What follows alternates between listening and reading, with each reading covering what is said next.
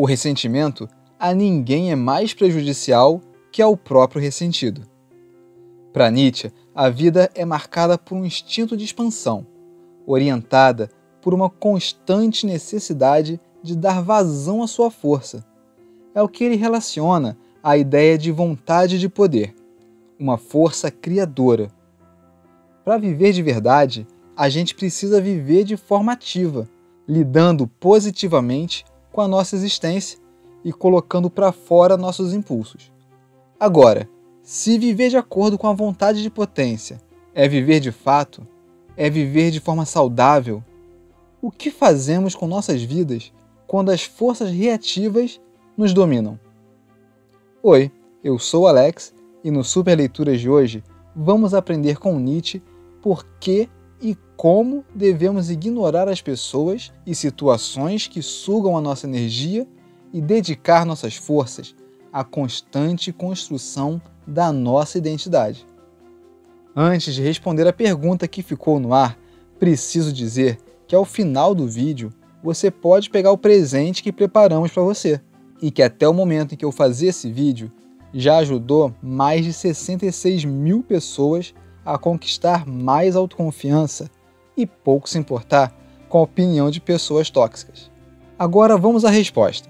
Quando as forças reativas tomam conta da gente, adotamos o que o filósofo chama de moral escrava, uma postura que, em vez de partir dos nossos próprios anseios, se constrói a partir da negação de preceitos externos. Assim, em vez de dar vazão a nossos impulsos e construir nossas vidas de forma saudável e poderosa, a gente absorve o que nos prejudica e gera um modo de existência doentio. Encontramos um bode expiatório para culpar por nossos infortúnios e dedicamos nossas forças a um desejo de vingança que só se concretiza na nossa imaginação. Mas olha só, se essa vingança só se concretiza na nossa imaginação, só quem sofre com isso somos nós mesmos.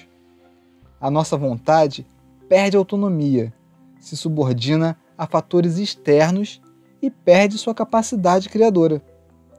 Nietzsche nos convida a não nos deixarmos abater por essa moral escrava, por essas forças reativas, pelo ressentimento, e começar a viver nossas vidas tendo como base as nossas capacidades e os nossos próprios julgamentos. Se por acaso você já se percebeu dando muita trela para pessoas idiotas, com certeza vai gostar desses quatro pensamentos que separei. 1. Um, não conseguir levar a sério por muito tempo seus inimigos, suas desventuras, seus malfeitos, inclusive. Eis o indício de naturezas fortes e plenas, em que há um excesso de força plástica, modeladora, regeneradora propiciadora do esquecimento. Genealogia da moral. Como vimos, o ressentimento é signo de uma mente fraca. Por outro lado, uma mente forte é aquela capaz de transformar infortúnios em oportunidades.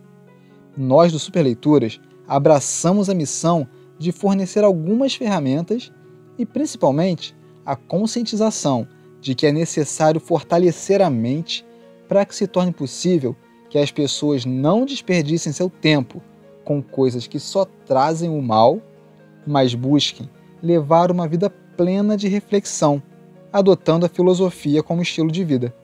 Então, busque refletir em cada situação que ocorrer na sua vida.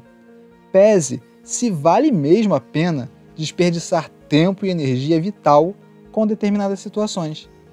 Pensa só, de nada adianta remoer suas desgraças ou se importar tanto com gente sem importância. Leve a sério apenas o que merece ser levado a sério. Você se considera livre? Pergunta difícil, né? Afinal, o que é ser livre? Vamos ver o que o filósofo alemão tem a nos dizer? 2. Qual o emblema da liberdade alcançada? Não mais envergonhar-se de si mesmo.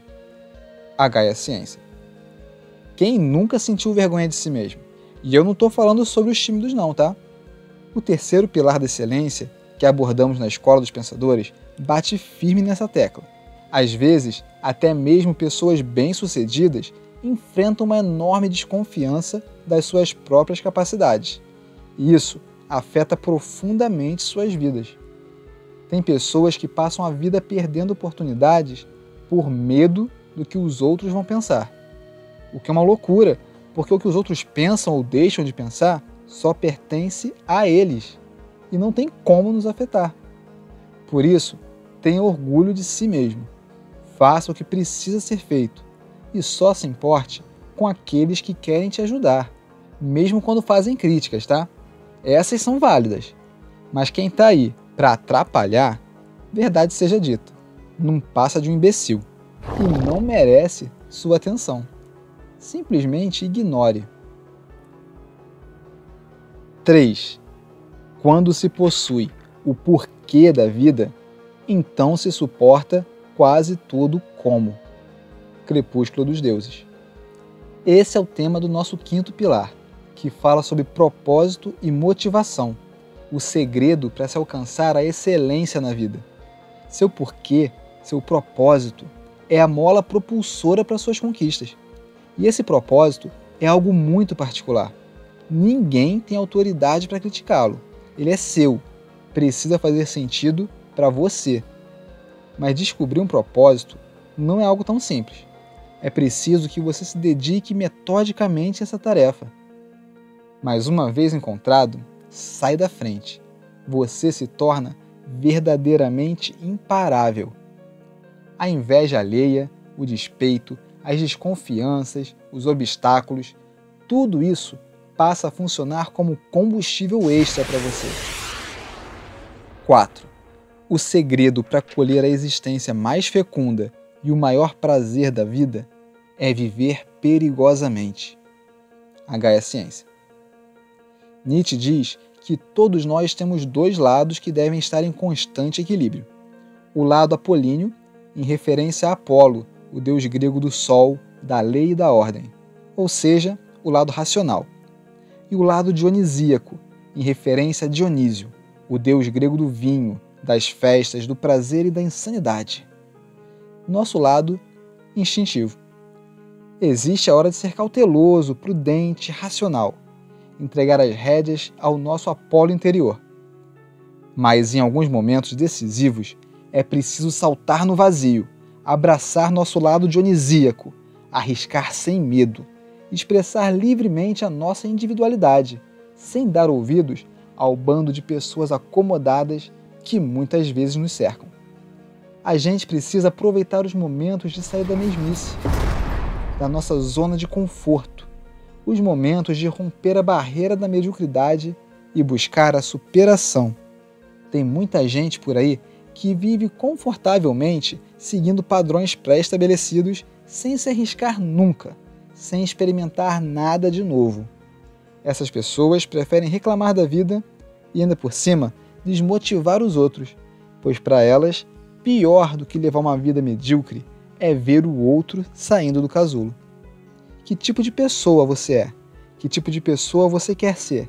Confessa para você mesmo. Você está satisfeito com o modo como tem encarado os desafios da vida? Você aproveita sua vida ao máximo e busca a zona da excelência?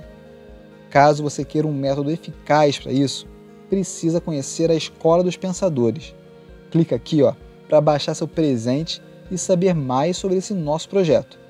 Deixe nos comentários de qual lição você mais gostou curta e compartilhe o vídeo, se inscreva no canal e siga a gente no Insta. Grande abraço e até a próxima!